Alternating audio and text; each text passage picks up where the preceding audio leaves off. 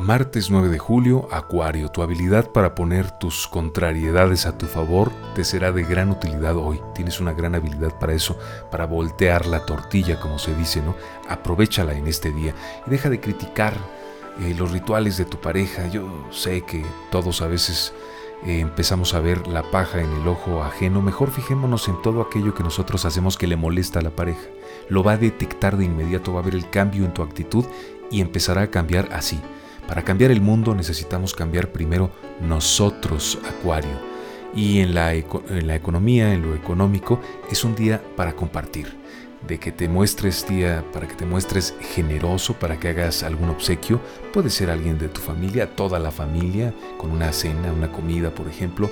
Aprovecha este día también para contemplar la naturaleza.